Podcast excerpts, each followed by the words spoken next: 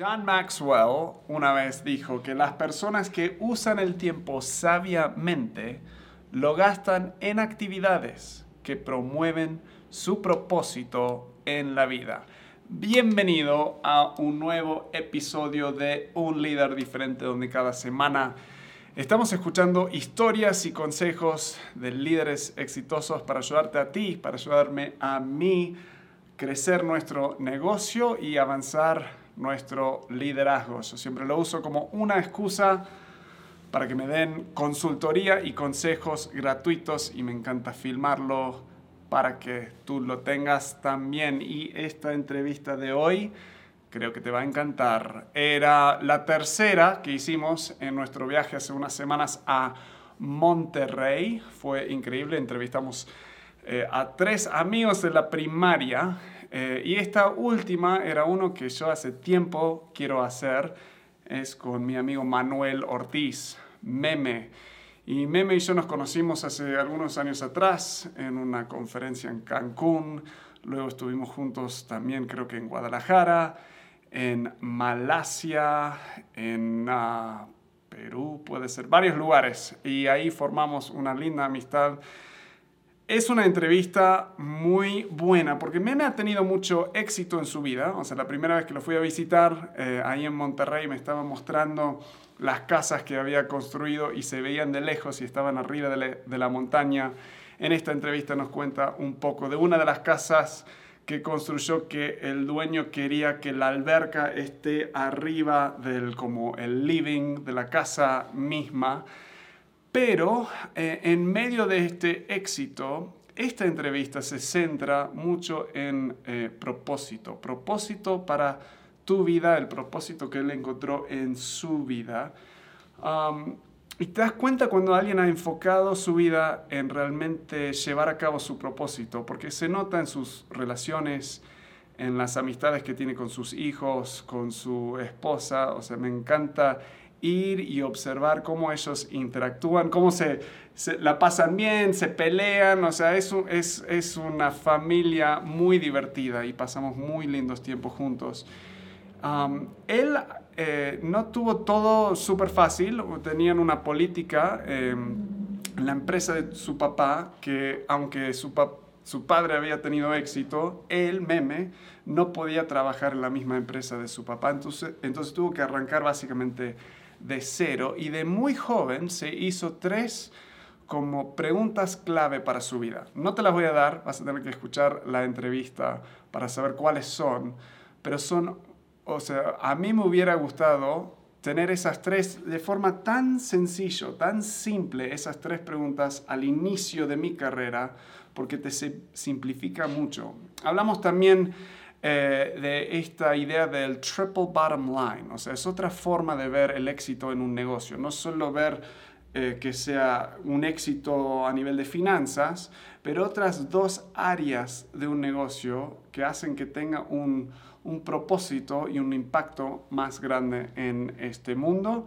Eh, y también nos habla de, de, de su familia y cómo ha tenido en un sentido eh, éxito en, su familia, cómo él ve su familia, cómo lo cuida eh, y su relación con su esposa, con sus hijos, cómo manejaron y quisieron hacer cumpleaños un poco distinto en su familia. Y en esta entrevista, dentro de todo, Meme sigue volviendo a su relación con Dios. Y eso es muy interesante, escuchar a personas que están tan enfocadas en eso y ves ese patrón por toda su vida.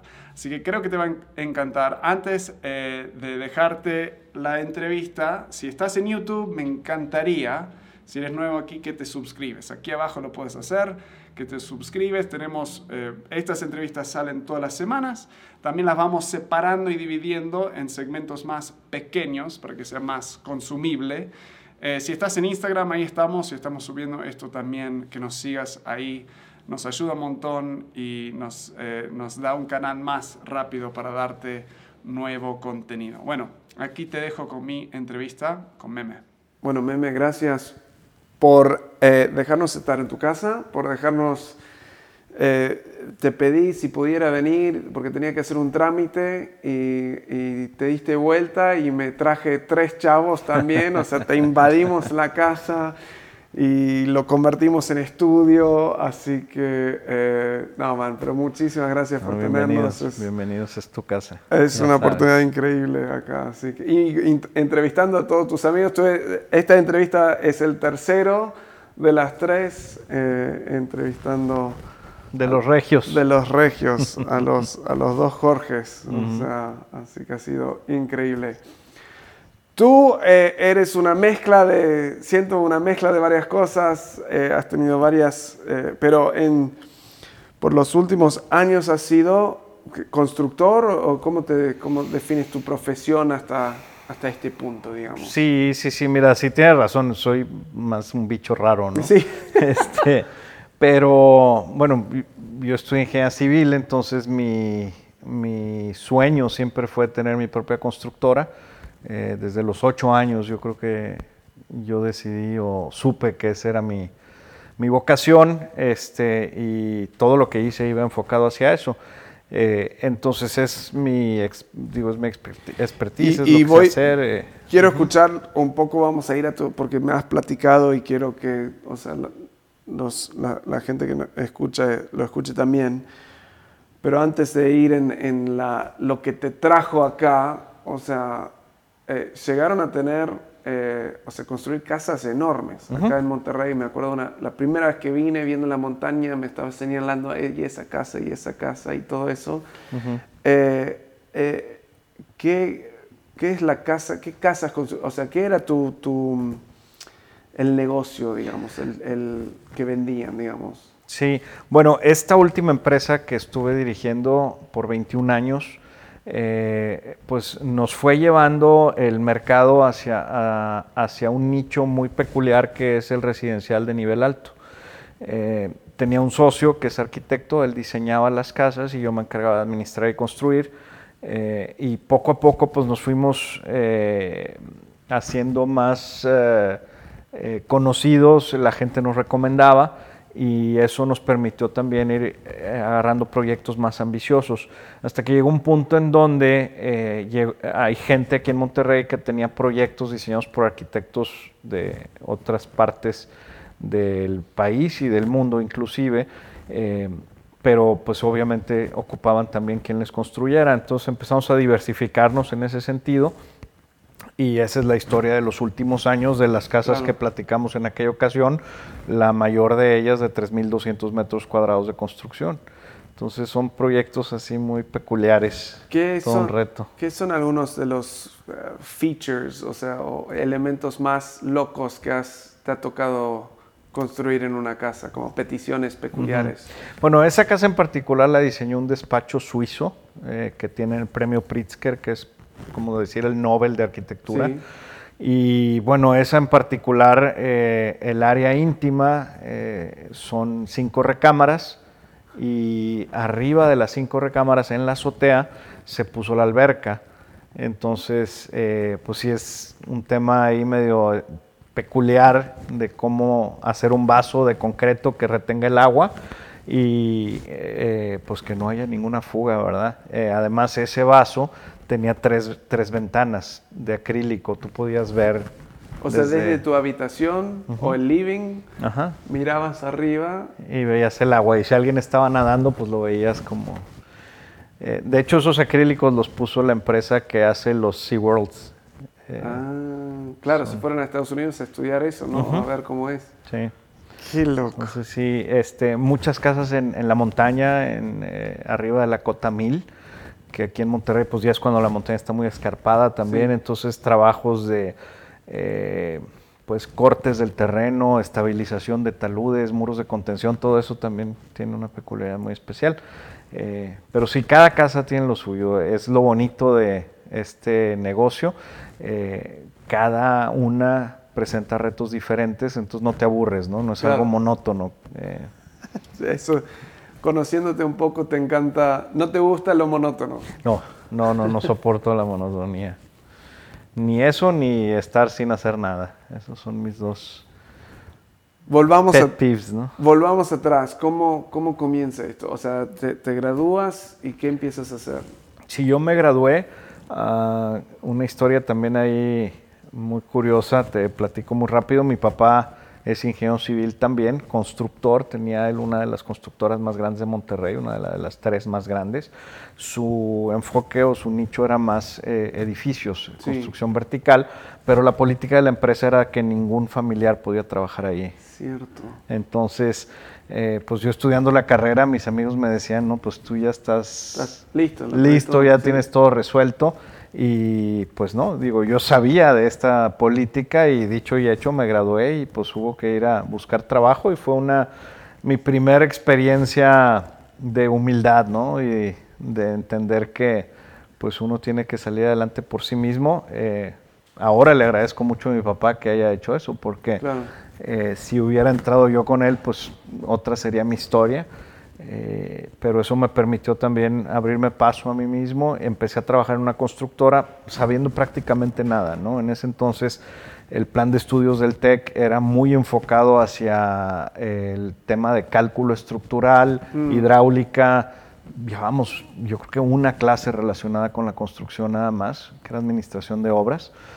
Entonces, cuando salgo de la escuela, realmente pues salía a aprender. Eso sí, eh, me gustó y, valoro mucho la preparación que tuve en el TEC porque ahí te enseñan a aprender. Mm. Entonces, eh, trabajé por seis años y medio en esta constructora, me tocó la oportunidad de empezar, como te digo, desde cero y eh, poco a poco pues fui creciendo hasta... ¿Esta es la que estabas construyendo al lado de la... Sí. Eh, ¿Cómo se llama eso? Pues drenajes sanitarios, nos tocaba mucho... La caca, la, la mierda, todo eso. Sí, así es. Es que eh, la constructora. O sea, cuando decís que, que, arrancaste desde abajo. Uy, sí, sí, sí, imagínate. Es que eh, la empresa tenía la constructora y tenía una fábrica de tubería de concreto. Claro. Entonces, eh, pues para vender los tubos entrábamos mucho a concursos de obra pública para canalizar acequias. acequias a cielo abierto, en donde iba el agua negra al descubierto, ¿no? Entonces. Eh, y pues mi chamba era estar ahí en el sitio, viendo rendimientos de máquinas, tomando medidas, haciendo estimaciones, cobranzas, etcétera.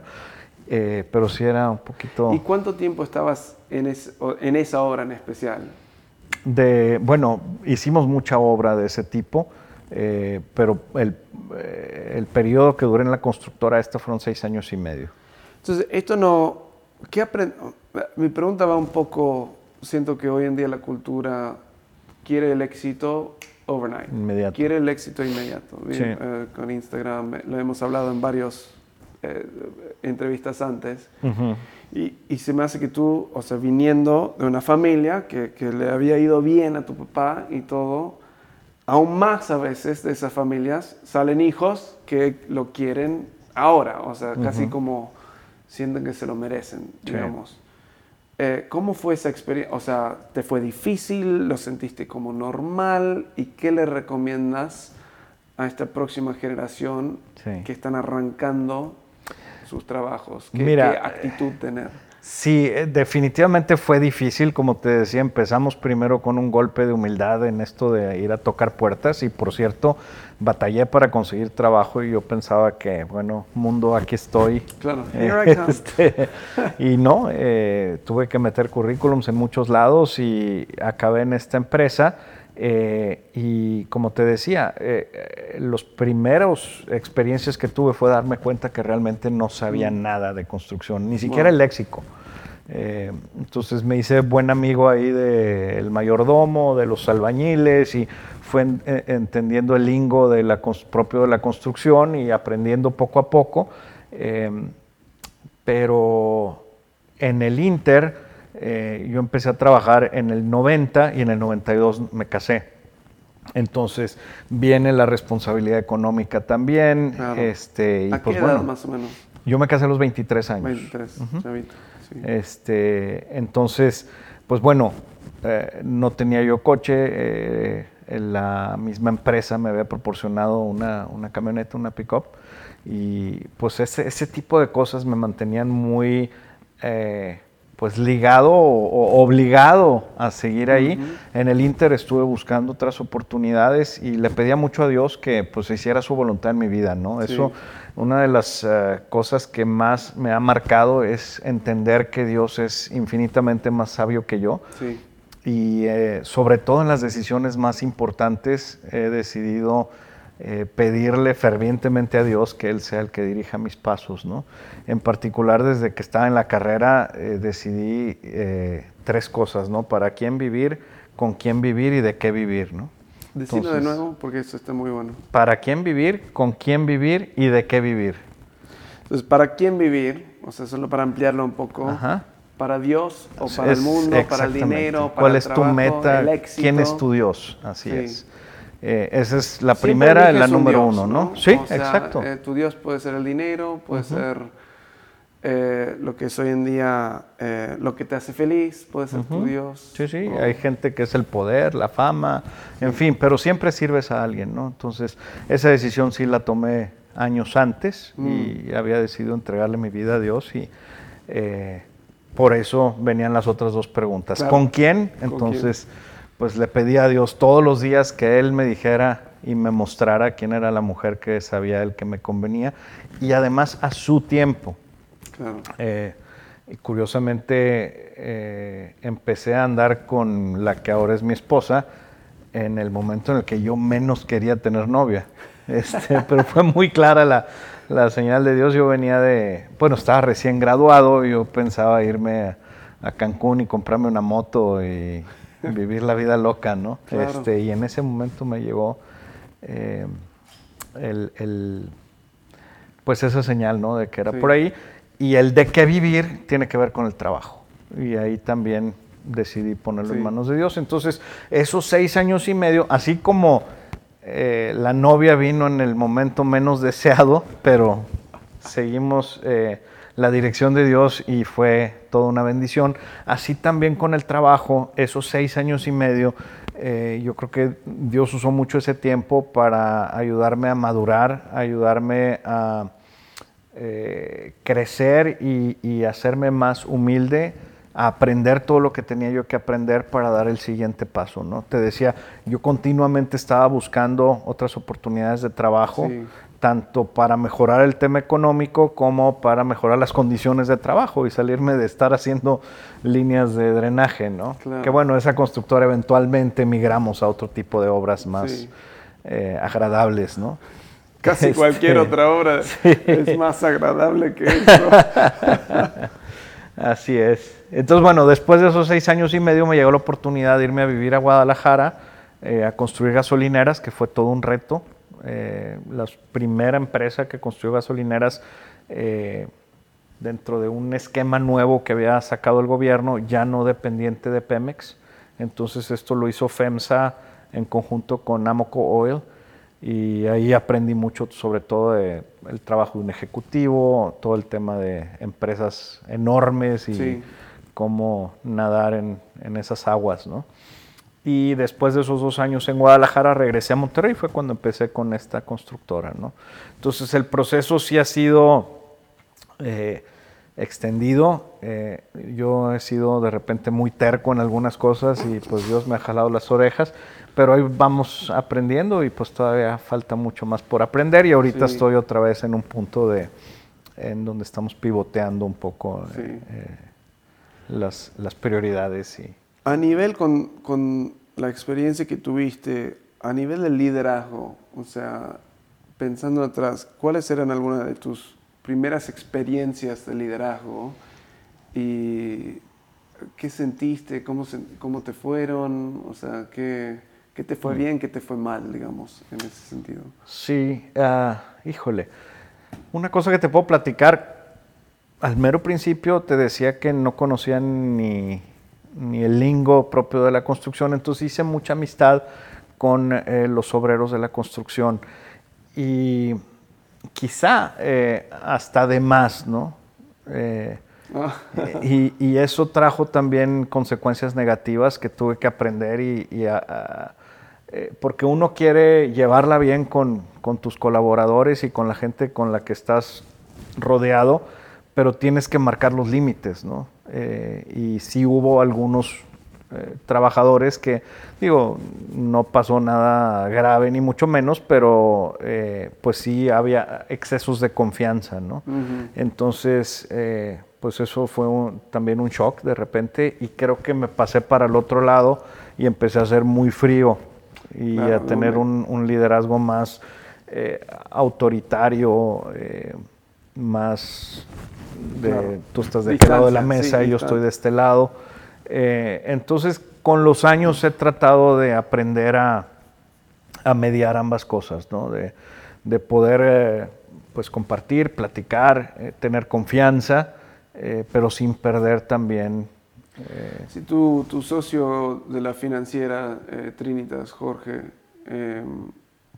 hablaba de la importancia de tener claridad en objetivos, claridad en, y rendimiento de cuentas, y cuando tienes eso tan claro, la amistad se puede dar, porque es igual es esto, lo que, y a veces porque siempre está esa pregunta, ¿no? O sea, ¿puede un jefe ser amigo de sus empleados? Y hay la gente que dice que sí y hay la gente que dice que no.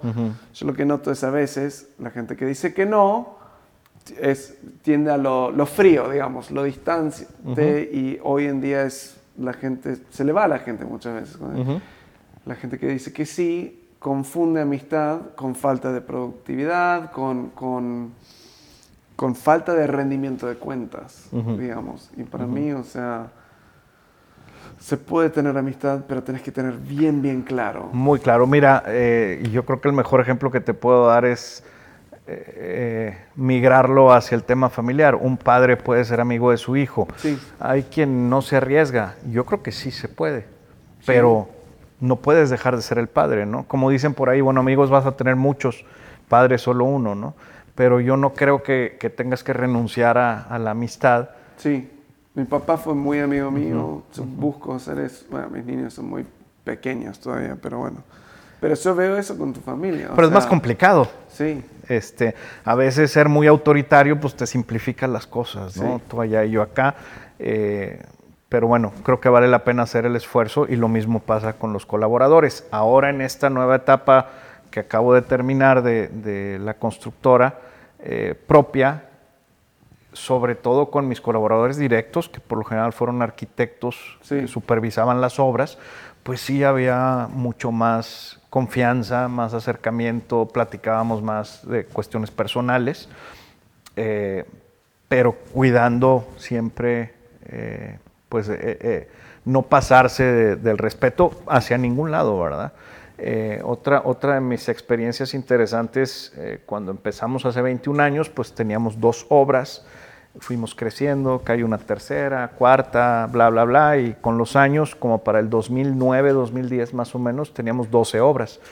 Entonces, eh, ahí yo estaba acostumbrado a visitar las obras todos los días. Sí. era algo que tenía muy arraigado y cuando tenía 12 obras pues no, no era posible, ¿no? no me daba el tiempo, entonces eh, ahí aprendí a delegar a la fuerza, ¿no? Mm. Este, tuve que contratar 12 arquitectos, uno para cada obra, y visitar una obra un día sí y un día no. Claro.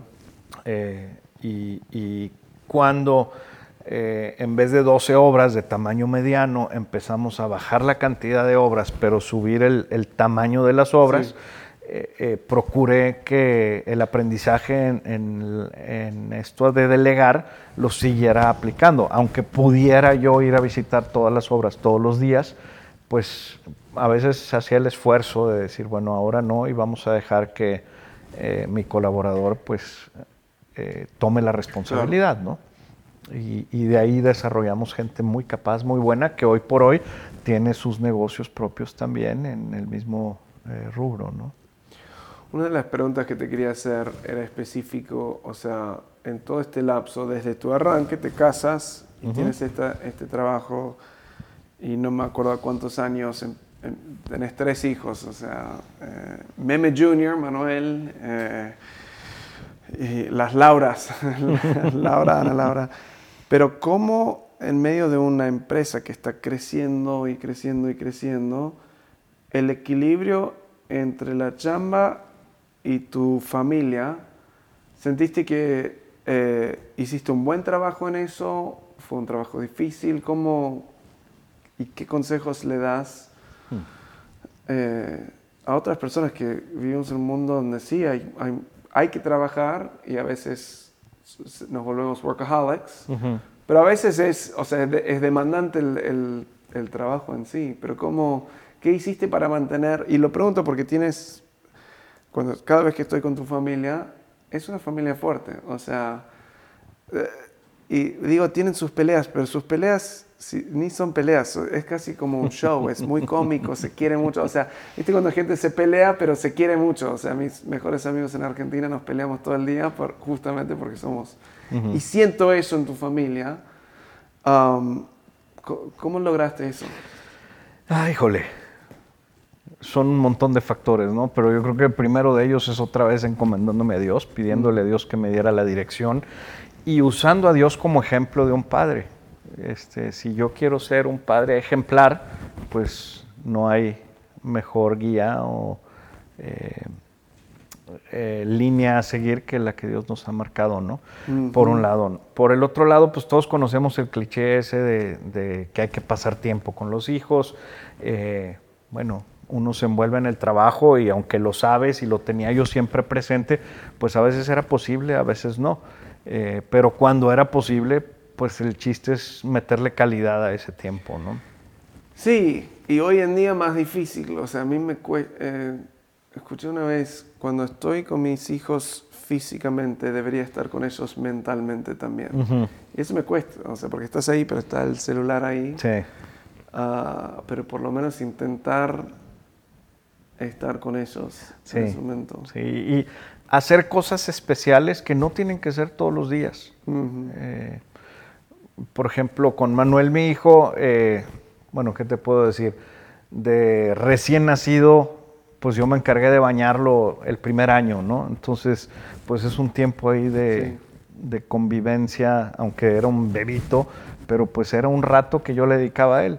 No tenía todo el día para estar eh, viéndolo eh, gatear y balbucear y demás, pero al menos yo sabía que llegando a la casa a mí me tocaba bañarlo, fue fue una experiencia muy padre que después, por ejemplo, en sus cumpleaños procurábamos hacer un cumpleaños muy diferente, muy padre. En vez de la típica fiesta con un montón de niños, pues escogía él seis, ocho amiguitos y nos íbamos a acampar o nos íbamos de pesca o nos íbamos a un rancho. Eh, y esas son cosas que desde chiquitos eh, me di cuenta que eran muy importantes para ellos, el, hacer memorias, ¿no? Hacer memorias, crear memorias, sí. Entonces, esos tiempos, aunque no eran muchos, pero eran muy especiales, muy bien pensados, eh, no nada más, pues sí, ándale, te compro una piñata y un pastel y que venga todo tu salón, sino más bien vamos a organizar esto, eh, fue, fue muy rico, ¿no? Y como dijiste anoche, no siempre tiene que ser algo que gastas un montón de, no, no, no. de lana haciéndolo. O sea, niños ni se dan cuenta de... Claro. Eh, hablando de eso, que, pero siguiendo esta línea de familia, anoche mencionaste algo que me encantaría que nos digas acá de nuevo. Eh, la pregunta era eh, a nivel de tu matrimonio y cómo tener un matrimonio, o sea, hace 20 y cuánto? 28 años. 28 años casados y se nota la conexión y el amor que tienen. Eh, realmente son un equipo muy íntimo. Eh, háblame de las vacaciones. O sea, ¿qué, mencionaste de vacaciones a nivel de eso? Bueno, siempre procuramos desde que nos casamos, Laura y yo, eh, digo, de recién casados no era tan complicado, pero ya con hijos, siempre procuramos al menos una vez en el año hacer un viaje ella y yo solos y podía ser un fin de semana, un puente, a un lugar aquí cerca, no, no, no requería de, de, mucho gasto ni de tampoco separar eh, mucho tiempo de la agenda, pero cuando se podía irnos un fin de semana, un puente solos, tipo luna de miel, y también procurábamos hacer un viaje de familia solos, mi esposa y yo y mis hijos. Y esos tiempos son eh, muy valiosos porque luego eh, te comentaba, no es común estar con una persona 24 horas del día, varios días seguidos. Este, y esos eran tiempos de, aprender a, tener esa convivencia, esa dependencia. Eh, y bueno, no todos los años se pudo, pero sí hicimos el esfuerzo y hoy por hoy, pues ya con eh, los hijos grandes, que no tenemos que estar tan al pendiente de ellos, eh, y con el, eh, la agenda un poquito más libre, pues sí nos podemos dar el gusto de viajar más tiempo eh, solos y disfrutamos muchísimo, ¿no? Son como los highlights del año. Para mí mi, mi hobby ahorita, mi pasión en vez de ver la televisión es organizar sus viajes, ¿no? me, me motiva mucho. Y tienen un, un mapa, creo que ahí arriba, con todos los pins de, Sí. de todos los lugares que, que vamos a tener que incluir. Con un ahí alfiler de colores diferentes Sí. de cada, miembro de la familia. Cada miembro de la Sí. familia, es lo que pensaba. Sí, sí. Increíble. ¿Qué tan importante a nivel de tu, um, tu negocio y todo, qué tan importante es tener una familia fuerte? O sea, No, es indispensable. Sí, o sea, eh, y, y antes de la familia yo te diría un matrimonio fuerte. sí. Si no tienes un matrimonio fuerte, todo lo demás te puede ir bien y, y no, las cosas no funcionan, no, no te sientes lleno y completo. Yo diría dos cosas. Obviamente, tu relación con Dios y, y un matrimonio fuerte hacen que lo que venga eh, lo puedas sortear, lo puedas eh, sacar adelante, ¿no? Pero igual al revés, si todo está muy bien, pero tu matrimonio no es difícil. Tuvimos hace, una de las primeras entrevistas que hice era con nuestro amigo en común, Jimmy Payton. Ujú. Eh, la entrevista creo que la titulamos Negocios y la Fe. Y él justo hablaba algo parecido de la... De, creo que mi pregunta con él era algo que, eh, ¿cómo es? Generalmente tenemos negocios y la fe Mm.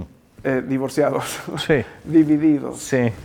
Em, para, para ti, ¿cómo lo ves? O sea, ¿cómo es, es, en- es separado, en conjunto? No, no, no, bueno, sea, eso es, haz de cuenta que ahorita mi, mi motivación mayor, mi llamado es a romper con esa separación entre lo secular y lo sagrado. ¿Por qué? Es eh, porque, fíjate que hay, hay, hay un pasaje eh, que todos hemos oído muchas veces, eh, que, que yo desde chico lo, lo asocié siempre y es cuando Jesús eh, ve a toda la multitud y siente compasión de ellos y le dice a sus apóstoles, a sus discípulos, la mies es mucha Sí, y los obreros son pocos.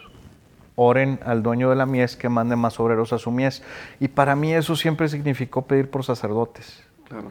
Eh, y hace poco me cayó el 20 de que todos somos obreros. Mm, Eh, que eh, ahí Jesús está hablando no nada más de sacerdotes y gente que se dedica a evangelizar y a discipular como su trabajo, que recibe una Claro. remuneración por ello, sino que también todos nosotros que hemos recibido ya ese don eh, de la fe, pues debemos de compartirlo con la gente que nos rodea, ¿no? Entonces, eh, mi prioridad número uno ahora es eh, ver la manera de apoyar a la gente que tiene negocios propios o que tiene posiciones de liderazgo en empresas, de usar ese, esa plataforma mm. para eh, el ministerio, ¿no?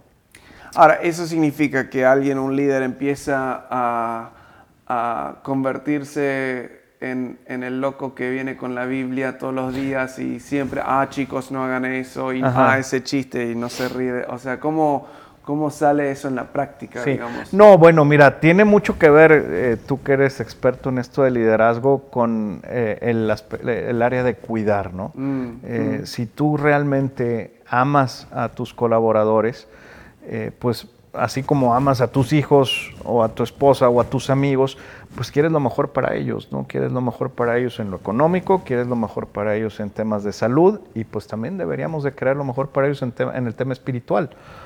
Si Eh. puedes ser exitoso en tu vida, en tu trabajo y ser miserable, Claro. si no tienes estas cosas más. No sé cuánta gente se termina suicidando en el punto más. Está siendo súper exitosos. Sí. ¿Por qué? Porque tenemos la necesidad de una relación con Dios y ese vacío no lo llena absolutamente nada. Lo comentábamos hace ratito, ¿no? Entonces, ver por eso en tus empleados creo que es de muchísimo valor.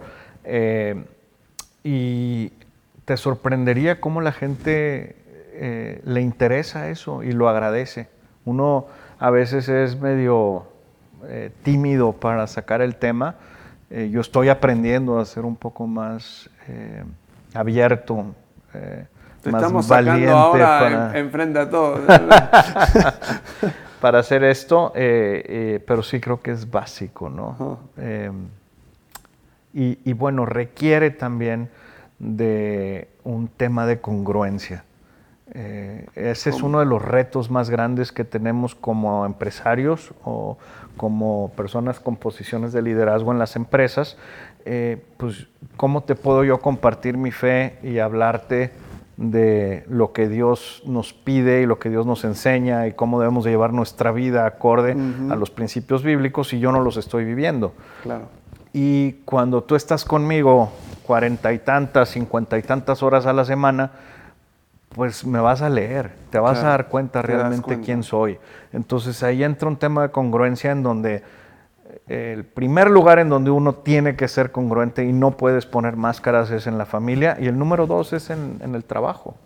Sí. Eh, y esa palabra congruencia me- a mí me parece básica para poder ser efectivo en el cuidado espiritual de tus colaboradores. Y no solo tus colaboradores, tus clientes, tus proveedores, eh, cuánta gente eh, se atraviesa en el día a día. Y lo que me parece muy fuerte es, eh, a mí me gusta entender a veces el contrario de una palabra, me, me arroja mucha luz, ¿no? Ok. Y el contrario de, de ser congruente, más que incongruente, es ser hipócrita. Y es una palabra muy fuerte, ¿no? Sí. Pero ser hipócrita es ponerse máscaras, ¿no? Entonces yo soy uno el domingo o soy uno eh, en mi casa o y, y soy otro en la oficina. Y soy y otro es- cuando salgo con mis amigos Exactamente. fuera de la oficina, en ese viaje y... Exactamente. O sea, lo que pasa ahí nadie habla, digamos. Así es. Entonces, eh, es todo un reto. Y no, o sea, tantas personas ven, ah, cuando piensan en espiritualidad, relación con Dios, todo lo que vienes mencionando, Ujú, piensan en religión y suena aburrido. Ah, ¿Es aburrido? Mira, lo que pasa es que mm, yo no soy experto en religión y para eso pues tendrías que ir con un sacerdote si eres católico, con un pastor si eres protestante, con un etcétera. Ellos son los que han estudiado por años el tema de la religión. Eh, yo estoy pensando o estoy hablando más bien de una relación personal e íntima con Dios que yo he aprendido a llevar a través de lo que Dios nos enseña en su palabra, ¿no? Entonces, en el tema de la Biblia es en donde nos hemos enfocado mi esposa y yo y, y en lo que Dios nos dice a través de su palabra y eso es lo que me gusta compartir con la gente que está a mi alrededor, que es lo que Dios ha hecho en mi vida a través de... ¿Y no sientes que has perdido oportunidades para divertirte, para hacer cosas locas, por, por obedecer lo que dice la Biblia? Pues sí, pero a cambio recibes otras cosas más divertidas y hasta más locas también, o sea... Sí. Eh, eh, definitivamente que las tentaciones ahí están y la carne es débil, pero al final del día cuando eres obediente a Dios la bendición es enorme. Eh, y, y vaya que tengo muchas experiencias al respecto y, y vale la pena al final de cuentas. ¿no? Si, si digamos que alguien está escuchando y está- lo estás empezando a convencer, ¿qué son los primeros pasos para empezar a enfocarse en esa relación con Dios? Y, eh, darse cuenta primero que, bueno, y lo decía Tim Keller, que tú eres eh, fan de él, Fan igual que yo, Totalmente. decía, eh, darnos cuenta que somos tan, pero tan pecadores que no merecemos nada. Ok. Pero al mismo, al mismo tiempo darnos cuenta que somos tan, tan amados que Dios nos lo ha dado todo. Ujú. Entonces, eh, esa es la, la humildad real, no es hacerse uno menos, sino valorar lo que es uno a los ojos de Dios. Sí, eso va un poco en contra de la cultura ahora que dice pensar bien de ti mismo, pensar positivo de ti mismo. Pero eh, me ha ayudado mucho a mí porque solo pensar, yo puedo pensar que soy increíble todo el día, pero no me la creo. O sea, honestamente, o sea, ve- ves cosas, o sea, sabemos en lo profundo, o sea, nadie se puede autoconvencer de que es increíble. O sea, necesitas a alguien de afuera afirmarte y, y a señalar tu valor. O Claro. sea, una piedra no puede decir, soy un diamante, soy un diamante. O sea, algo de afuera tiene que darle ese Pues porque valor. me conozco perfectamente y conozco todos mis defectos, ¿no? Yo eh, escuché, creo que del mismo, Tim Keller, para los que no conocen, es- es un pastor en Nueva York, entonces habla a un público muy crítico, o sea, muy intelectual, entonces sus argumentos son muy en eso. Creo que eh, en una de las cosas que dijo, dice, mira, olvide- olvidémonos de la Biblia por un segundo.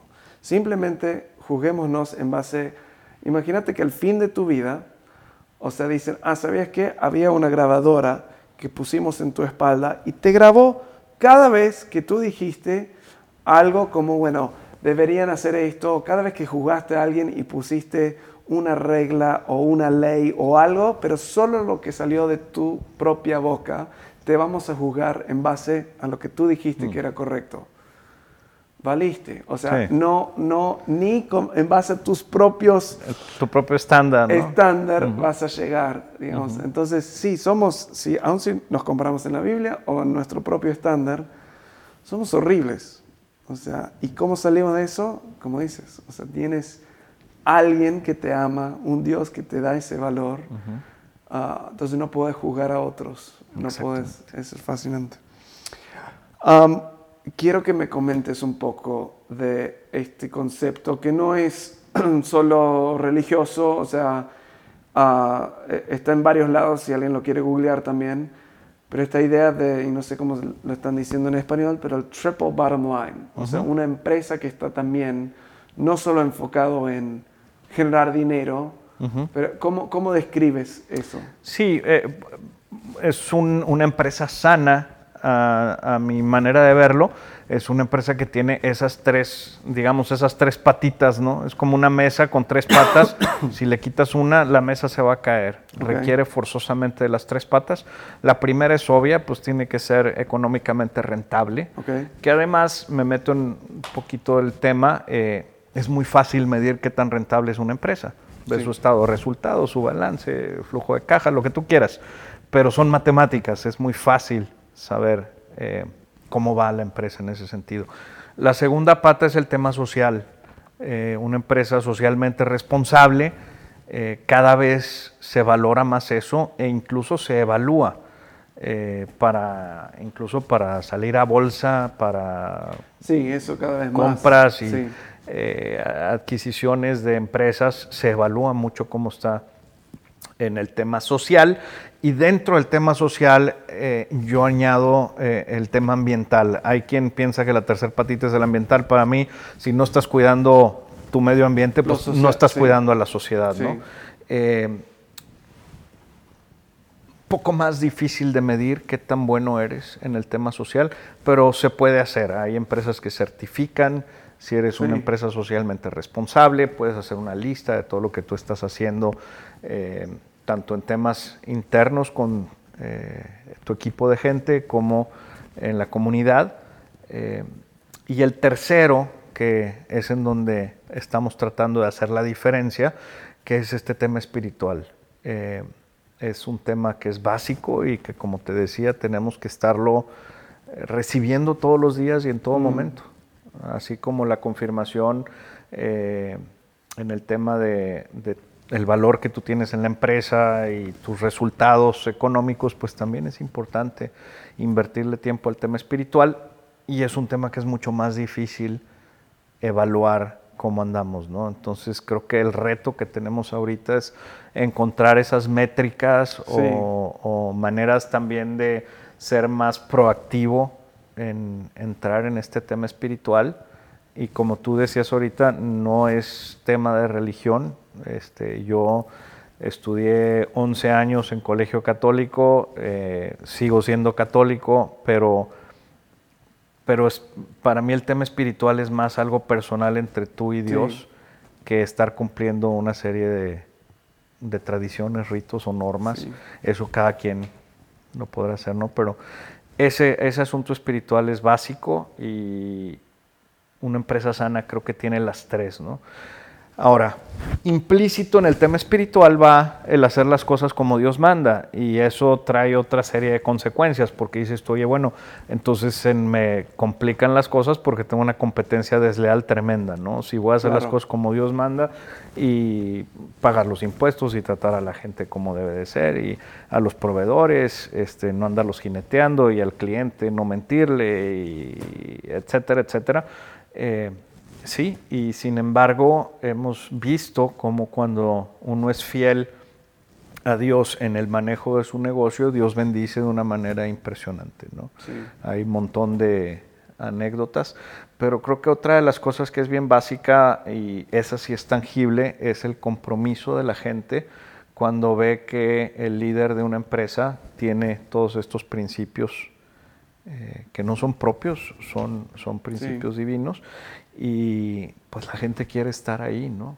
Entonces el resultado es un compromiso mucho mayor, una fidelidad a la empresa que difícilmente la puedes lograr de otra forma, ¿no? Entonces tiene un beneficio también.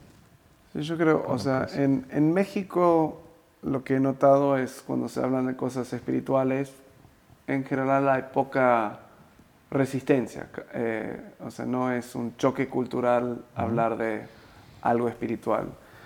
Ah, en Uruguay, donde viví seis años, era, o sea, esta plática seguro es como, hey, ¿de qué me estás hablando? Eh, hasta para traducirlo un poco, lo que yo siempre decía es, mira, em, yo quiero ayudar a personas a descubrir para sí mismo el propósito de su vida. Hmm. Um, ahora, yo, em, yo personalmente creo que es muy difícil, creo que es imposible descubrir eso sin conectar con Dios, con tu creador, porque creo eso. Pero aun si no lo creas, o sea, deberías estar buscando más que cualquier otra cosa cuál es el propósito profundo de tu vida. Creo que ese proceso te va a llevar a mirar más allá del sol. O sea, todo debajo del sol, todo en esta tierra, creo que no, no te va a llevar a ese... O sea, va a estar bueno, ayudar a otros es bueno, pero es, falta algo, falta algo. Entonces, aún para mí, cuando hablamos de empresas así, aún si todavía no estás convencido de Dios y todo eso, en tu empresa, enfócate en las finanzas, enfócate en lo social y enfócate en ayudar a tu gente a profundizar en sus vidas, en alguna forma. Porque eh, no es convertirlos de una religión a otra o no, convencerlos es todo otra. Para nada, exactamente. Es ayudarlos con esos hambres internos que tenemos que no se llenan con dinero, que no se llenan con éxito, que no se llenan con, otras cosas. Entonces me encanta, me encantaría cualquier empresa que empiece que empezara a tomar esos pasos más allá de las creencias del dueño, porque sé que ayudan a la gente. Definitivamente. Y creo que además es la manera en la que eh, eh, vamos a lograr que las siguientes generaciones se acerquen a Dios Mm. porque el mundo se está secularizando de una manera impresionante. Si vas ahora a una iglesia en Europa, la que quieras, eh, pues está lleno de turistas tomando fotos, pero a mí me ha tocado, fuimos a misa una vez en Florencia y había ocho gentes, todos viejitos, oyendo la misa en italiano. Y el resto allá tomando fotos, ¿no? Este, y bueno, en México, gracias a Dios, la gente es más fiel a sus creencias y, hay más participación eh, en la misa o en los servicios, pero, pero si nos descuidamos para allá van las cosas y esto se vuelve algo más eh, importante, más urgente, este asunto de relaciones uno a uno, de eh, compartir lo que Dios ha hecho en mi vida y, de animarte, como dices tú, a, dedicarle tiempo a eso. O sea, creo que lo, lo más grave sería dejarlo en segundo término o restarle importancia, eh, a la larga trae consecuencias muy negativas. En un sentido, este eh, triple bottom line, no sé cómo le dicen, pero es me dice el éxito en base de estas tres ejes, digamos. O sea, si solo tenés éxito financiero, no, es, no lo medís como exitoso a la empresa. O al revés, si tenés éxito eh, invirtiendo en personas y éxito social, pero no es rentable, bueno, y claramente no, no, sigue funcionando el negocio. Así es. ¿No es súper complicado eso, intentar estar enfocado en tres cosas a la misma vez? Eh, híjole, yo creo que sí. Es un poco más complicado, pero vale la pena, trae mejores resultados. si uno se enfoca todo su esfuerzo en hacer la empresa eh, económicamente más productiva, y descuidas lo demás, al rato esto va a demeritar en lo económico. O sea, a, la vuelta de la esquina vas a tener un, tropezón fuerte porque no estás cuidando las otras dos.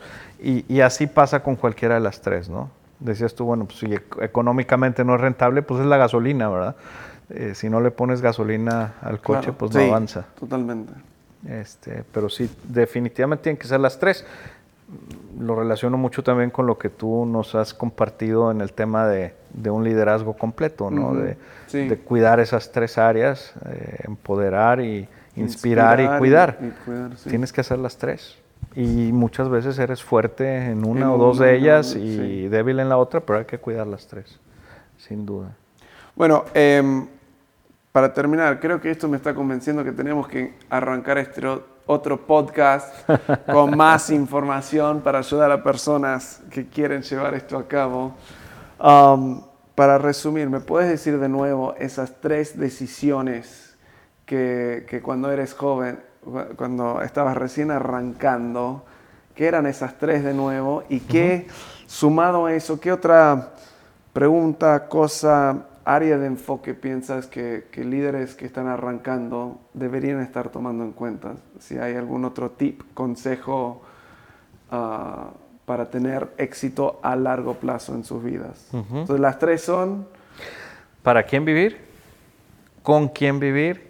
¿Y de qué vivir? De qué vivir. Increíble. ¿Y qué otro... ¿Qué cosa te hubiera gustado que alguien te dijera a ti a los 20, 20 y algo años? Eh, que sabes ahora? Ah, que tuviera paciencia.